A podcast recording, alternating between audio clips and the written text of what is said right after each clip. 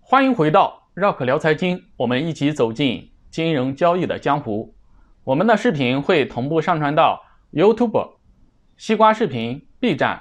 如果您是在 YouTube 上面观看我们的视频，请帮忙点击订阅；如果您是在 B 站上面观看视频，请帮忙点赞、投币、收藏，一键三连。今天是二零二零年五月十九日，星期二。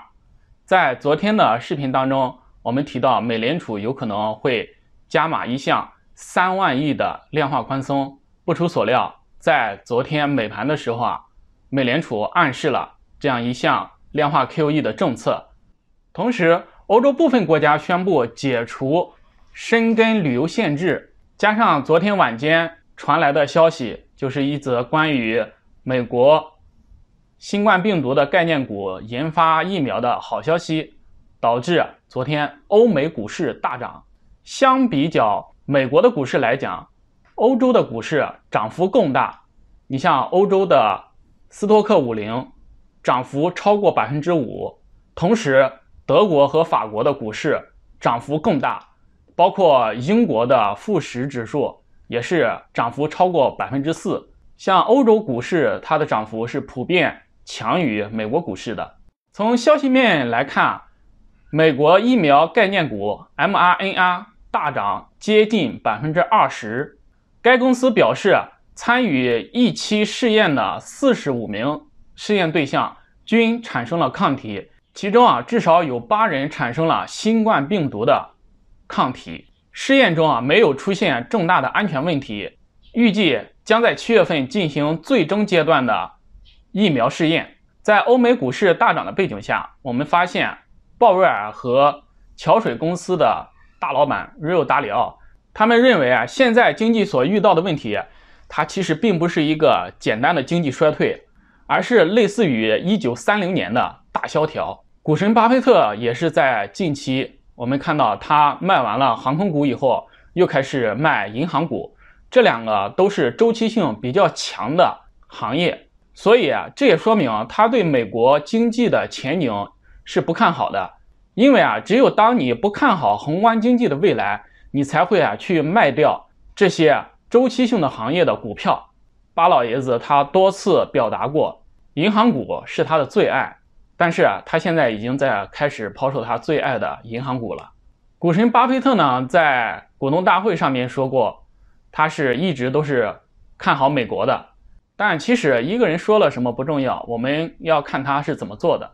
因为啊，他的行动才是说明他真实的看法，并且这些投资界的大佬还没有像零八年一样开始大举的抄底，而是继续保持一个观望的姿态，说明底部大概率还没有到来。当然，别人的交易啊，永远只是给你一个参考而已，或许可以给你的交易带来一点思路或者灵感，但同时，你跟随他的观点去做的交易所获取的利润。也不会去跟他分享，我们的账户啊，只有我们自己去负责。我们看到，在华尔街和美联储同时唱空的背景下，昨天的股市却是逆势暴涨。首先，我们看一下 MRNR，截止美盘收盘，在盘中的涨幅达到百分之十九点九六。除此以外，美国的三大股指均是收涨。纳斯达克指数涨幅百分之二点四四，道琼斯指数涨幅百分之三点八五，标普五百指数涨幅百分之三。相对于大盘来说，表现最好的板块应该是邮轮和航空板块。皇家加勒比邮轮涨幅达百分之十六点六九，挪威邮轮涨幅百分之十七点九五，嘉年华邮轮涨幅百分之十五点一八。我们再看看航空板块。西南航空涨幅百分之十三点四九，美国航空涨幅百分之九点一八，达美航空涨幅百分之十三点九一。在邮轮板块和航空板块的引领下，很多板块也都迎来了大涨，比如说能源板块以及银行板块。能源板块表现比较好的有西方石油涨幅百分之九，XC 美孚涨幅百分之七点九五，银行板块高盛上涨百分之五点八二，摩根大通上涨百分之五点三，花旗银行上涨百分之八点九五，美国银行百分之六点九五。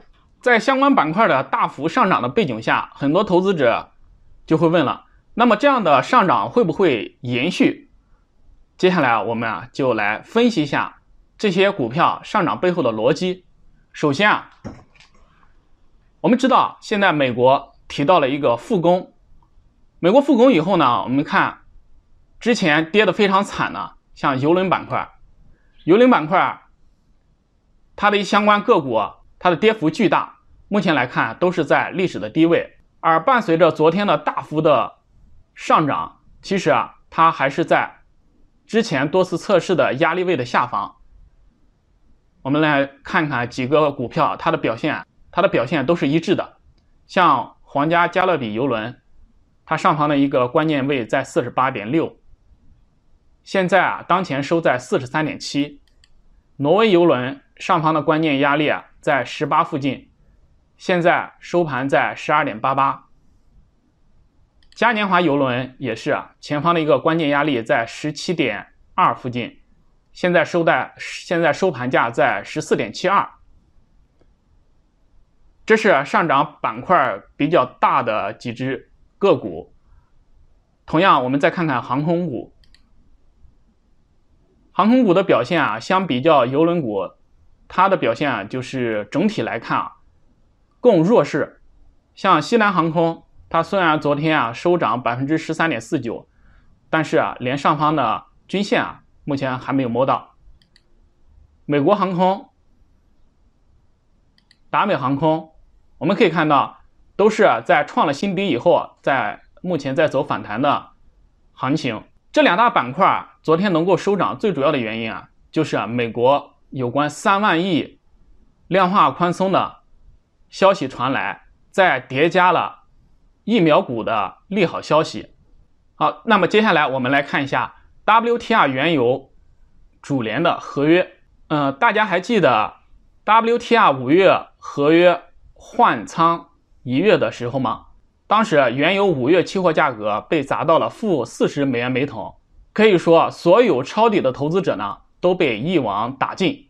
市场在杀光了所有的多头以后，伴随着合约换到了六月，我们可以看到，在六月份的合约上面。多头又开始杀空头，并且这波反弹，我们看它反弹的过程中啊，没有任何的回调。如果你是在这个过程中持有空单的话，现在肯定已经被止损，甚至如果你加仓的话，现在已经爆仓了。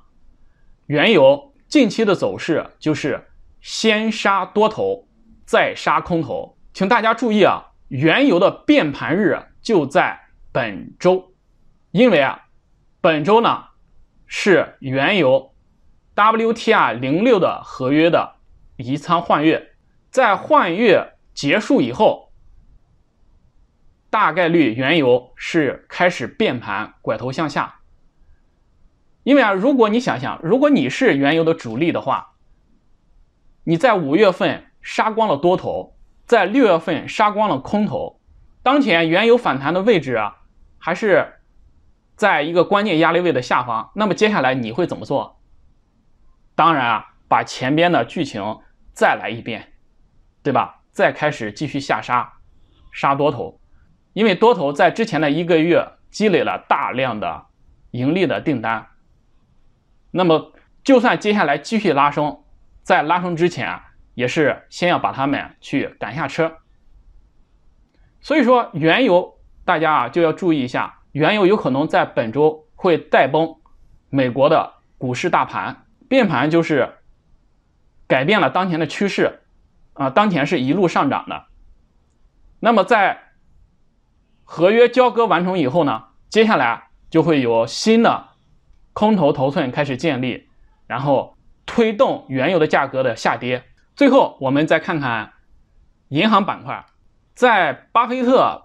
抛售了他最爱的美国合众银行以及纽约梅隆银行。我们看到最近三个交易日，银行股也在走一个反弹的行情。其实银行股的走势大致是相同的。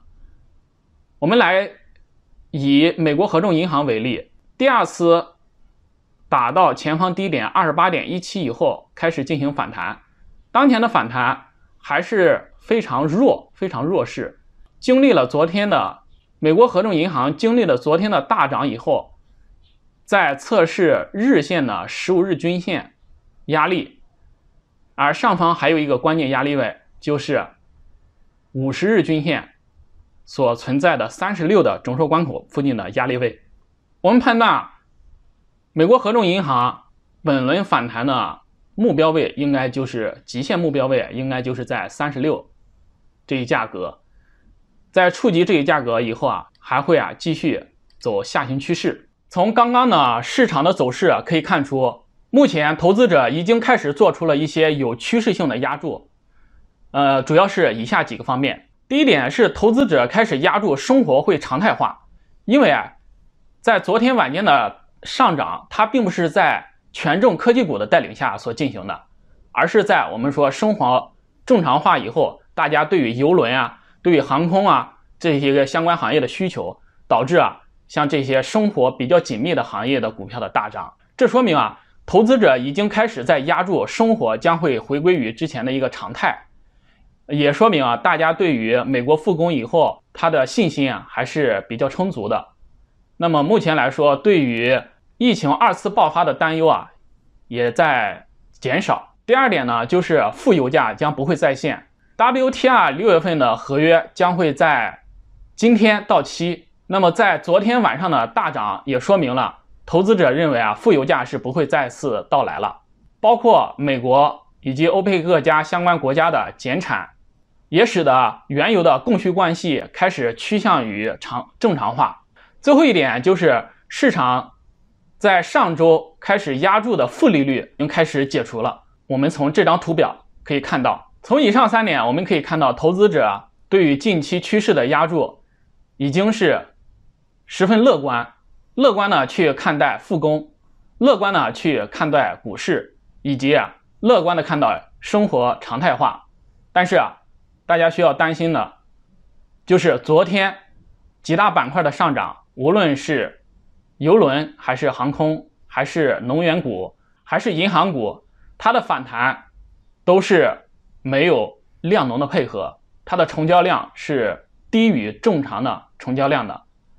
在这种情况下的反弹可以说是无量的反弹，无量的反弹啊，说明机构投资者目前并没有入场，这是啊，接下来我们啊对于市场比较担忧的一点。好，那么今天晚上就让我们一起开始关注今天晚上 WTI 六月份的合约的移仓换月情况。通过原油合约的移仓换月，我们啊可以对于本周的交易。做出一些方向的指引。清茶一盏，风轻云淡；青山不改，绿水长流。喜欢我们视频的朋友，可以下载易贝 APP，加入易贝的大家庭，防止失联。如果您是苹果用户，可以在 App Store 里边搜索“易贝资讯”四个字，仁义的义，宝贝的贝。